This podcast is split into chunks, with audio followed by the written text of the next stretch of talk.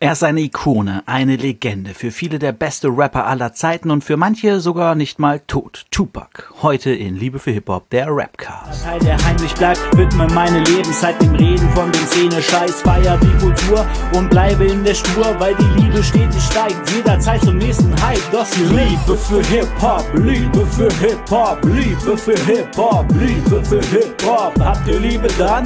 Schreit Hip-Hop, schreit Hip-Hop, schreit Hip-Hop. Liebe für Hip-Hop, Liebe für Hip-Hop, Liebe für Hip-Hop, Liebe für Hip-Hop. Habt ihr Liebe dann? Was geht ab, Leute? Herzlich willkommen zu Liebe für Hip-Hop, der Rapcast. Mein Name ist Xavier mir heute Penguin Dave und das hier ist die 89. Folge von diesem Podcast und wir sind straight on the way to 100 Bitches. Ich weiß gar nicht, schauen wir, es sind noch 11 Wochen, 22 Wochen noch? Nee, so viele Wochen hat das Jahr nicht mehr, ne? So viele Wochen hat das Jahr nicht mehr. Mal gucken. Ähm, wir sind auf jeden Fall äh, heute mal wieder mit einem allgemeineren Thema dran. Und da hatte ich ja letzte Woche schon angedeutet, es könnte eventuell um Tupac gehen. Und ich denke, diese Ankündigung werde ich sogar mal in die Tat umsetzen.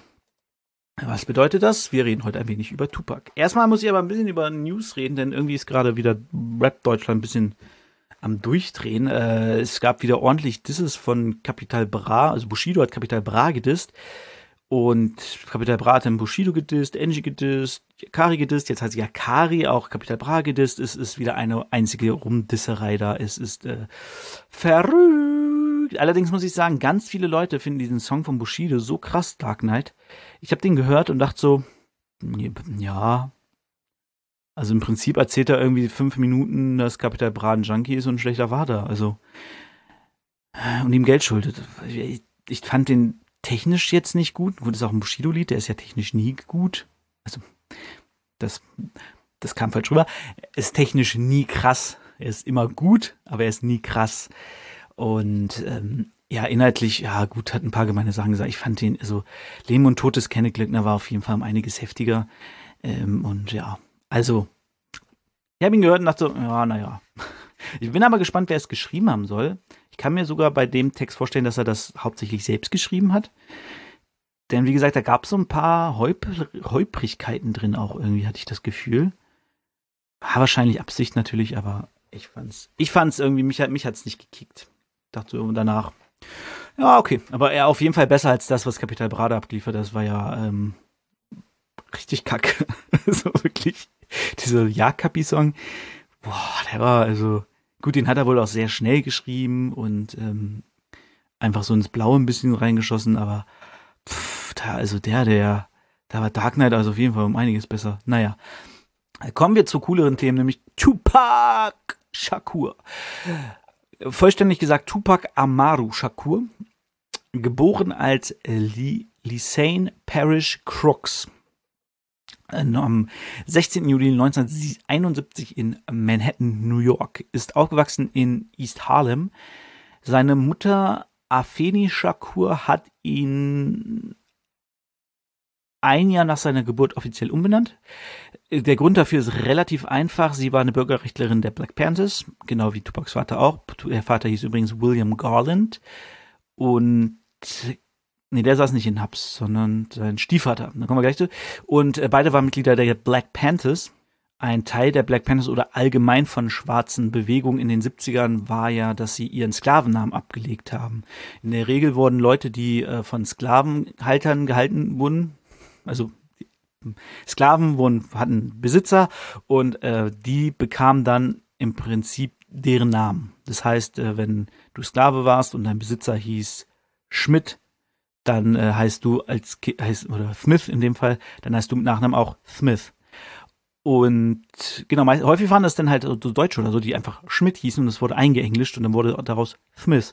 Und das ist eigentlich ganz witzig, wenn man überlegt, wie viele Smiths es gibt. Und gerade im schwarzen Bereich oder die Johnson waren halt Jonassons aus Schweden und so. Die sind halt alle nach Amerika rüber und haben sich halt irgendwann Sklavenmann geschafft und diese Sklaven bekamen dann einfach deren Nachnamen. Deswegen gibt es eben viele jo äh, Johnson, Smith und, und, und, und ähm, viele andere Namen noch, die gerade Schwarzen viel haben, äh, wenn man mal drauf achtet. Genau, dann wurde Tupac umbenannt halt in Tupac Amaru Shakur. Sein Stiefvater hieß, glaube ich, genau, sein Stiefvater war Moprim Shakur, daher glaube ich auch der Nachname Shakur, weil seine Mutter halt neu geheiratet hat. Sein Vater hat er erst als Erwachsener kennengelernt und sein Stiefvater saß nach einem Banküberfall für 60 Jahre in Haft. Äh, also Vaterfiguren waren in Tupacs Leben nicht so präsent. Er hat noch einen äh, Stiefbruder. Nee, sein Stiefbruder ist Moprim Shakur, genau. Sein Vater war Asata Shakur. So, jetzt haben wir's. Nee, Mann, ich komme ja nicht. So, nochmal. Sein Vater, Stiefvater war Mutulu Shakur. Der war der Bruder der Bürgerrechtlerin Asata Shakur und ist Vater von Tupacs Halbschwester und seinem Stiefbruder, sein Stiefbruder war Moprim Shakur und seine Schwester wird namentlich nicht erwähnt. Genau, und sein Name Tupac Amaru war auch eine Anspielung an einen südamerikanischen Freiheitskämpfer, der gegen die spanischen Eroberer gekämpft hat. Deswegen, ähm, ja, deswegen hat seine Mutter ihn so genannt, Tupac Shakur. Er hat halt dann später aus T-U-P-A-C die zwei aus Tu gemacht, ne, weil es ein bisschen cool aussieht. Und ähm, ja, es heißt Tupac, nicht Tupac. Wie sagte Sido mal, du sagst Tupac, jetzt hast du deinen Ruf weg. Also Leute, die Tupac sagen, zeigen meistens, dass sie nicht so viel Ahnung von der Materie haben oder sich nicht so wirklich mit dieser Person beschäftigt haben. Ähm, ja, es heißt Tupac. So. Gibt es auch ein sehr schönes Video von Jay-Z, wo er in einem Interview gefragt wird, was er von Tupac hält. Und dann guckt er so, can, can I say something first? Und die ganze Crowd voll am Lachen und er so, I, I guess they, they know what I, what I want to say. das ist super geil. Ähm, genau. Sie, er wuchs in Harlem auf und, und zog dann 1986 an die, nee, er blieb an der Westküste, zog nach Maryland, nach Baltimore, im US-Staat Maryland. Dort war er in einer recht guten bürgerlichen Gegend und ging auch auf eine recht gute Schule, die Baltimore School of the Arts. Dort belegte er Kurse in Literatur und Ballett. Also Literatur hat ihn schon immer interessiert und Ballett. Also Tupac wird ein sehr guter Tänzer gewesen sein. Und ja, sehr fit auch, auf jeden Fall. Wer Ballett macht, ist ziemlich fit körperlich. Genau, aber er empfand die Zeit da eigentlich ganz gut. Er war zwar wahrscheinlich einer der wenigen Schwarzen unter ganz vielen Weißen, hielt sich aber trotzdem sehr für privilegiert und alles gut und so.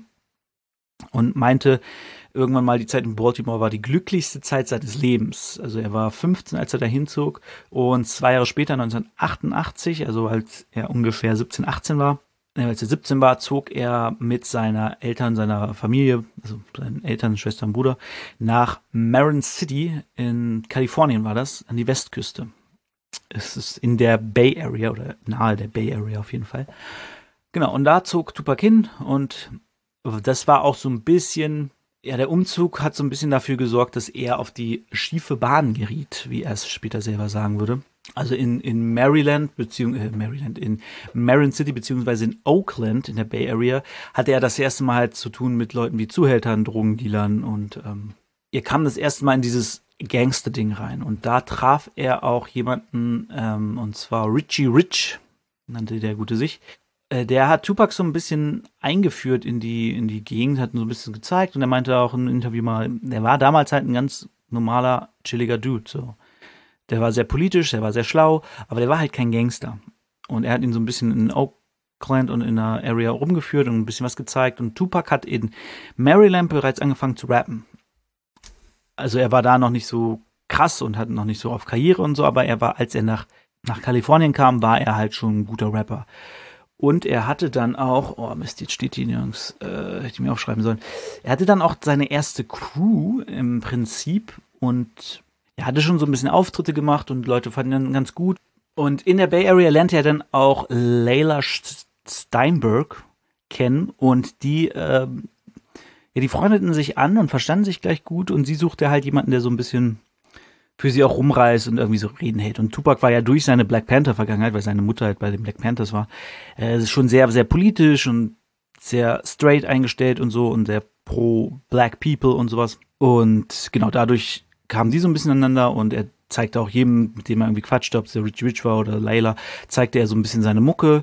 Und der hat, sie kannte dann jemand namens Atrim, der so ein bisschen Vertrieb übernahm. Der sorgte dann dafür, dass Tupac so ein bisschen aufnehmen konnte, Tapes hatte zum Verteilen und, und, und. Und sie versuchten ihm einen Plattendeal zu kriegen, aber sie bekamen keinen. Tupac bekam keinen Plattendeal in der Zeit. Das war so um die 90. Ende 80er, Anfang 90, so. Ja, Tupac sagt dann irgendwann, ey, Leute, ich, ähm, ja, vielleicht ist Musik nicht das Ding, was ich machen soll. Ich könnte jetzt nach Atlanta gehen und dort irgendwie der, der Anführer der Black Panther Bewegung werden, irgendwie sowas. Und dann kannte dieser A-Train, kannte aber die Jungs von Digital Underground. Und Digital Underground war eine Rap-Gruppe aus der Bay Area, die schon recht bekannt waren. Die waren so ein bisschen lustig, bisschen, die haben so ein bisschen Humor-Rap gemacht, bisschen viel aufgedreht, Party und so. Und die hatten zum Beispiel auch Humpy, Hump, Humpy Hump. Das war äh, einer der, der Künstler von dem mit so einer lustigen Nase auf und so. Und hat dann so Quatsch gerappt und sowas. Und die wollten auf Tour gehen und A-Train kannte den, meinte so, ey, könnt ihr Tupac irgendwie mitnehmen, könnt ihr den irgendwie einen Job geben, irgendwie irgendwas machen, so. Und ähm, die von Digital Underground dachten so, ey, der hat bestimmt keinen Bock, irgendwie unser Background-Tänzer zu sein oder ähm, beim Humpy Hump so rumzuhampeln oder Sachen rumzuschleppen. Keine Ahnung. So, man meinte, ja, wenn, wenn er da Bock drauf hat, kann er gern mitkommen. Und dann, kurz darauf, hat Tupac dann direkt bei denen angerufen und meinte ey, ich mach das, kein Problem, ich bin dabei. So, und dann haben sie halt mit auf Tour genommen. Er hat so ein bisschen das Tourleben kennengelernt, hat alles gemacht eigentlich, was sie wollten. Und er war aber auch immer ein sehr guter MC und alle wussten das. Und dann haben sie ihm ein acht Zeilen gegeben in Same Song. Und der Auftritt in Same Song war halt so sein Durchbruch. Der Song ging krass ab in der Bay Area, ging auch amerikaweit gut ab. Und Tupac war halt dadurch, dass er halt featuring Tupac war, der Song, war halt das erste Mal so ein richtiger Name, so okay, krass, Tupac hat's drauf. So. Dadurch hat er dann auch seinen Plattenvertrag bekommen und hat sein erstes Album Tupacalypse Now rausgebracht, wahrscheinlich Anspielung an Apocalypse Now, den Antikriegsfilm. Und auf Tupacalypse Now hatte er den Song Brenda Got a, Got a Baby, Branda's Got a Baby. Genau, Branda's Got a Baby. Und das war so, also man muss sagen, Tupacalypse Now war ein krass politisches Album. Also das war jetzt noch nicht so das Gangster-Rap-Album von Tupac, sondern es war ganz klar Conscious Rap. Es war politisch, es war sozialkritisch und solche Sachen. Und gerade Brando's Got a Baby hatte halt so einen krassen Hype, weil Tupac als schwarzer Mann sehr, sehr gut und detailliert und sehr bewegend auch ähm, dargestellt hat, wie es für eine schwarzen Teenager ist, in dieser Gesellschaft schwanger zu werden, ungewollt. Da waren selbst Frauen, die das gehört haben, dachten so, wow, krass. So, der, der redet quasi für uns und gibt, also, ne, so gibt diesem Thema eine, eine Fläche. Und ähm, ja, das war so sein großer Durchbruch. Und danach kam dann noch danach kam dann, zwei Jahre später kam dann äh, Strictal Format, äh, NNs und so, ne, ihr wisst schon. Und äh, genau, dann später, ungefähr so, ich weiß gar nicht, wann es war, 92, 93, äh, Biggie Can. Ich glaube, wie ist gar nicht so hundertprozentig klar. Er auf jeden Fall kannte Tupac Biggie durch seinen Song Party and Bullshit. Den fand Tupac ziemlich cool und dann irgendwie, es gibt so verschiedene Versionen, dass sie ihn irgendwie im Studio getroffen hat oder auf einer Party oder es gibt auch eine Version, da hat er ihn vorm Hotel angesprochen, weil sie im selben Hotel gepennt haben, irgendwie in irgendeiner Stadt. Genau, und die freundeten sich an, die waren cool miteinander, die haben sich gut verstanden, die haben zusammen rumgehangen, gekifft, gefreestylt und, und, und. Und dann war Tupac in den 94 hm, war er in New York, wollte einen Song mit Biggie aufnehmen und er war unterwegs mit so ein paar ja, dubiosen Leuten eigentlich. Und er war, glaube ich, auch in der Stadt wegen einem Gerichtstermin. Oder war das später? Nee, ich glaube, das war relativ, relativ nah aneinander. Auf jeden Fall hat Biggie schon zu ihm gesagt, so, ey, diese Typen, mit denen du da rumhängst, ich kenne die so vom Hören, das sind keine coolen Leute, halte ich lieber fern von denen. Und das fand Tupac jetzt nicht so gut. Er gesagt, es macht dir keinen Stress und so, so, wir sehen uns später im Studio irgendwie, irgendwie in die Richtung, weil ich hab's nicht mehr hundertprozentig drin. Ähm, könnt ihr sonst nachhören, ich habe, glaube ich, mal eine Folge gemacht über den East Coast-West Coast-Konflikt und da rede ich auch noch mal ein bisschen ausführlicher darüber, äh, wie das jetzt zu dem Anschießen kam, was jetzt kommt. Genau, und da kam er auf jeden Fall. Nee, genau, doch, stimmt, es war so. Er hing mit diesen Leuten rum zu der Zeit in New York und Biggie meint damals schon so, ey, die sind nicht cool für dich, behalte ich lieber von den fern, das sind keine coolen Leute. Und dann kam er aber, ähm, kam er ins Studio später und wollte einen Song aufnehmen und wurde dann angeschossen und ausgeraubt. Und dieses Anschießen und Ausrauben schob er dann oder sein Umfeld, weiß nicht, ob er das direkt dachte, auf Biggie. Beziehungsweise war er sauer auf Biggie, dass Biggie nicht dafür sorgte, dass Leute, die ihn ausrauben, also seinen Kumpel ausrauben in, seinem, in seiner Gegend, dass Biggie nicht alles macht, um die irgendwie zu finden und den, ihnen seinen Namen zu nennen. So, aber ich glaube, Biggie wusste gar nichts von, wusste nicht, wer es ist und konnte ihm auch gar nicht helfen und so und hatte gar keinen Kontakt zu diesen Leuten. Und Tupac hat ihm das halt irgendwie nie geglaubt und dadurch entstand halt Stress zwischen denen und dadurch entstand dann später auch der East Coast-West Coast-Konflikt. 1995 war Tupac dann vor Gericht wegen sexueller Belästigung, beziehungsweise war das nicht sogar Vergewaltigung? Auf jeden Fall haben diese Leute, mit dem er rumhing, vor dem Biggie ihn gewarnt hat, haben irgendwie ein Mädchen vergewaltigt und Tupac war da dann irgendwie mit im Boot und ähm, wurde auch angeklagt und musste dann während ähm, wegen den wo musste er ins Gefängnis. Ich weiß jetzt gar nicht genau wie lang. Aber während der Zeit kam auf jeden Fall sein neues Album Me Against the World raus. Das war tatsächlich noch gar nicht Death Row. Ich dachte, das wäre schon bei Death Row. Aber war es nicht. Aber mit dem Album ist er dann gechartet auf Platz 1 der Billboard-Charts, was halt, äh, ja, Platz 1 in den Charts ist so, ne? Genau. Und Moment, Me Against the World äh, Produktion, genau, da war Dre auch noch gar nicht dabei. So, genau. Dann, nach dieser Zeit, ging es dann halt erst los, ne? Also Biggie hat dann noch den Fehler gemacht, er hat den Song Hushatya rausgebracht, den Tupac auch noch auf sich bezogen hat. Ähm, das muss so 94, 95 gewesen sein, während er auch, glaube ich, im Gefängnis war. Also 95. Genau, und dann ging es ein bisschen los. Dann äh, gab es halt diesen Beef zwischen denen. Tupac kam dann mit den äh, Outlaws. Hatte die da gegründet oder waren die vorher schon da? Ich weiß es gar nicht mehr ganz genau. Auf jeden Fall hatte er noch seine Crew, die Outlaws. Ah, die hat er 92 tatsächlich schon gegründet. Also die hatte er da schon. Das waren so seine Homies, ähnlich wie bei Biggie die Junior Mafia. Und genau, mit denen war er dann später bei Death Row und hat da dann All Eyes on Me gebracht, das Album. Das kam 1996 raus.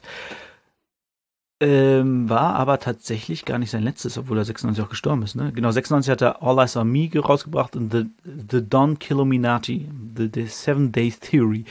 Genau, das hat er auch noch rausgehauen, waren aber beide, äh, doch in Amerika waren die super erfolgreich. Okay, ich hab nichts gesagt. Diamantstatus hat es einfach All Eyes on Me bekommen. Inzwischen. In Deutschland war nicht so erfolgreich, aber ist ja klar. 90er Jahre amerikanische Musik kommt noch nicht so gut an. Okay. Genau, dann. Oh, jetzt muss ich überlegen. Genau, dann hing er die ganze Zeit mit Death Row rum. Es gab immer wieder Stress zwischen den Biggie-Sachen, weil die sich dann auch gedacht haben, okay, da müssen wir irgendwie was machen. Die kommen hier hin. Äh, auf All Eyes on Me war dann auch Leute wie Snoop Dogg, Nate Dogg, äh, Redman, Redman? Redman, Method Man? Okay, krass. Ähm, Dre hat natürlich äh, mit drauf gerappt, hat auch mit produziert und so. E40 war dabei, Be Legit, Big Sky und, und, und, und, und. Ganz viele Künstler waren mit dabei als Gastauftritte. Ganz viele Leute haben mit produziert und genau, sein Labelchef war da natürlich Shook Knight. Ja. Ähm, lustige Geschichte zu Killuminati, das habe ich erst erfahren durch die Geschichte von Boy, durch ein Video von Boy. Und zwar ist Killuminati, gibt es eine Geschichte zu Killuminati, dass Leute denken, Tupac hat an Illuminati geglaubt und hat ähm, deswegen Killuminati gemacht, weil er die Illuminaten killen will.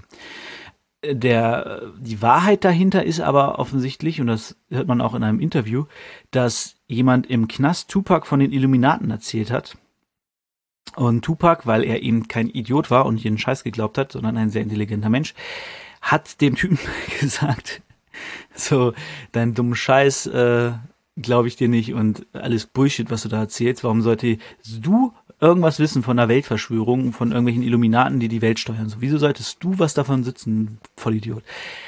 Und hat dann halt Kilominati gemacht, nicht weil er die Illuminaten killt, sondern weil er den Glauben irgendwie das Glauben an die Illuminaten töten wollte. Also quasi diesen, diese Legende, diesen Mythos, diese Verschwörung killen wollte und zeigen wollte, dass es Bullshit ist alles. Deswegen Killuminati. So, dann kommen wir aber äh, zum, zum traurigen Ende von Tupac und man muss sagen, anders als viele dachten, ist Tupac nicht gestorben wegen dem East Coast-West Coast-Konflikt. Anders vermutlich als Biggie. Biggie wurde ja, glaube ich, tatsächlich auf ähm, Befehl von Shook Knight erschossen. Da bin ich mir aber nicht hundertprozentig sicher. Beim anderen auch nicht. Beide Morde sind bis heute halt nicht aufgeklärt, wer genau das war. Aber bei Biggie kann man schon von ausgehen, weil er eben in LA war und dort quasi Frieden streuen wollte und Leute das nicht wollten, dass ähm, das irgendwie damit zu tun haben könnte, dass die, jetzt muss ich überlegen, war er, also Tupac war mit durch Shook Knight, waren bei den Bloods. Genau, Brot. Und hatten, er hatte Beef in der, in einer Hotellobby mit einem von den Crips da gab es eine ganz weirde Vorgeschichte mit irgendwie Kette geklaut und solche Sachen. Ähm, und deswegen gab es denn da eine Schlägerei und da ähm,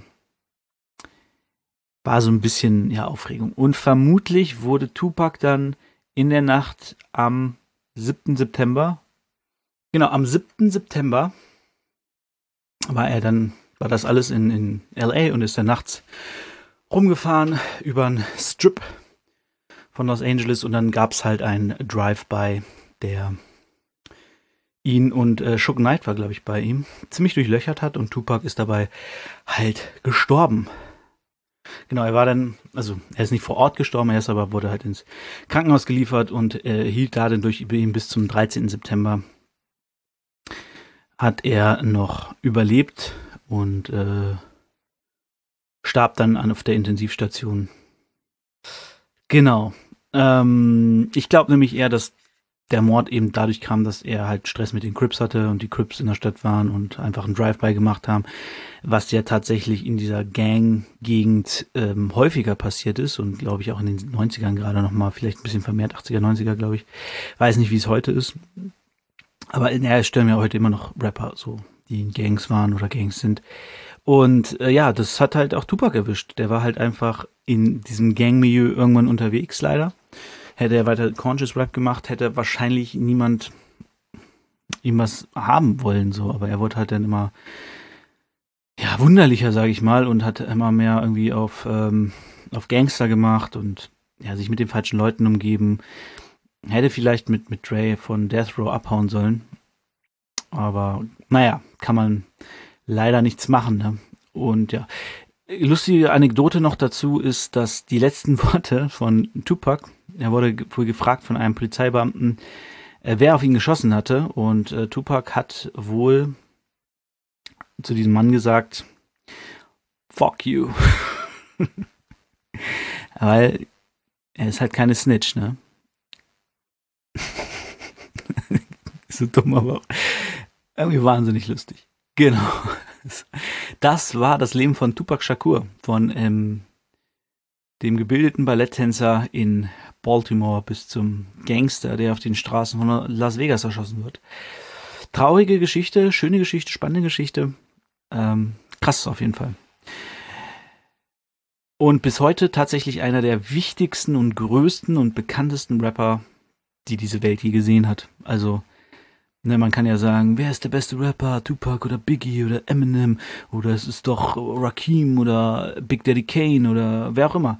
Aber dass Tupac so der, der polarisierendste ist und der bekannteste und, und derjenige, wo wirklich jeder irgendwie, der auch irgendwie nur mal fünf Minuten sich mit Hip-Hop beschäftigt hat, von Tupac schon mal gehört hat oder etwas von Tupac gehört hat, weil er ja auch noch wahnsinnig viele Erfolge hatte, nachdem er tot war. Ähm, das ist halt wirklich einmalig, würde ich sagen das wird heute nicht mehr funktionieren, glaube ich, dass man jemanden so groß noch kriegt weltweit. Ich glaube, Tupac ist in Deutschland auch erstmal richtig steil gegangen durch diese ganzen Changes und, und äh, Get a Gospel ist dann irgendwie ähm, bei, bei auf Bravo Hits drauf war und so. Ich glaube, das hättest du mit Songs von, von Tupac, äh, Tupac Calypso Now, der wäre nicht auf eine Bravo-Hits gekommen. Das ist auf jeden Fall eine einmalige, sehr einmalige Karriere, sehr einmaliges Leben, sehr einmalige Person. Spannend auf jeden Fall.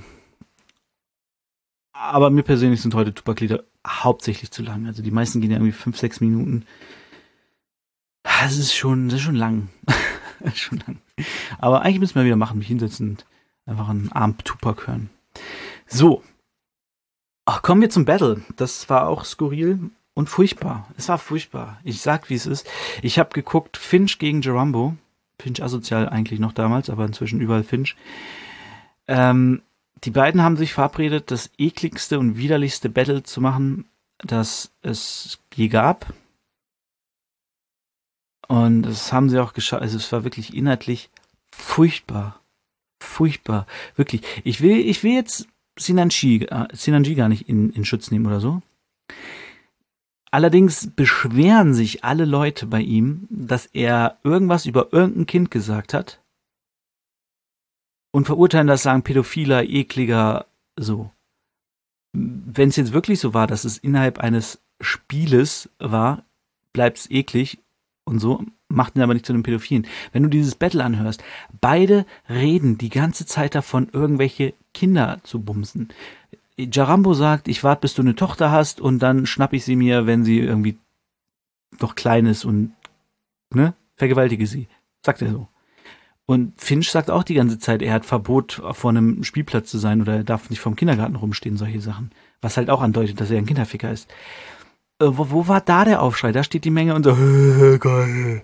Und du denkst dir so, nee, gar nicht geil, ekelhaft.